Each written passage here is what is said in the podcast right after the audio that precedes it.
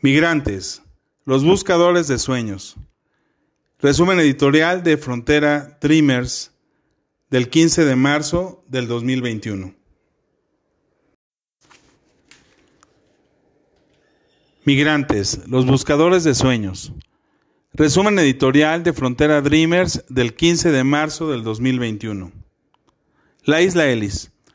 Una pequeña isla arenosa llamada de las Ostras por los indios locales pasó de ser un islote en la bahía de Nueva York a convertirse en 1890 en el Centro Federal de Inmigración de la isla Ellis, el gran filtro para el flujo migratorio transatlántico, pero también fue la puerta de entrada al sueño americano.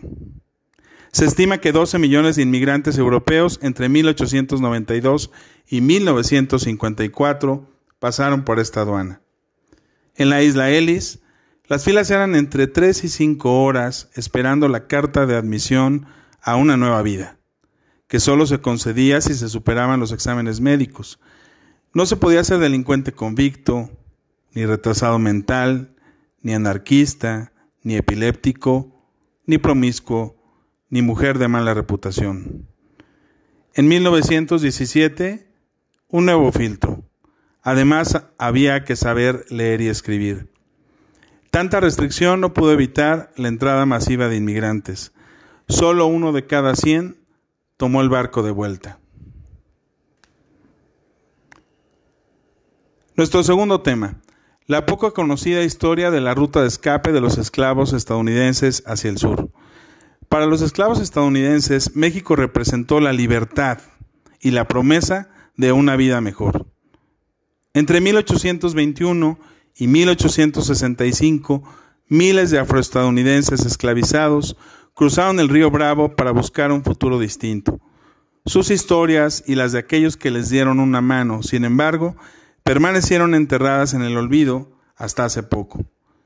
Las fugas eran clandestinas, había escuadrones contratados por los esclavistas para perseguir a las personas que huían hacia México. Por lo que éstas muchas veces querían mantenerse en el anonimato cuando cruzaban al lado mexicano. Por último, la terrible tragedia de 16 migrantes guatemaltecos asesinados el 22 de enero en Tamaulipas. Este grupo de migrantes comenzó su trayectoria el 12 de enero. Sin embargo, en la ciudad de Camargo, Tamaulipas, estas personas perdieron la vida. También fallecieron mexicanos en dicha masacre, donde fueron asesinados, desmembrados y calcinados.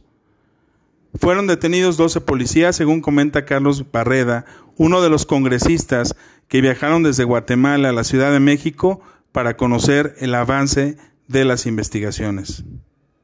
En Tamaulipas, entre el 22 y 23 de agosto de 2010, fueron masacrados 72 migrantes de Honduras, El Salvador, Guatemala, Ecuador y Brasil.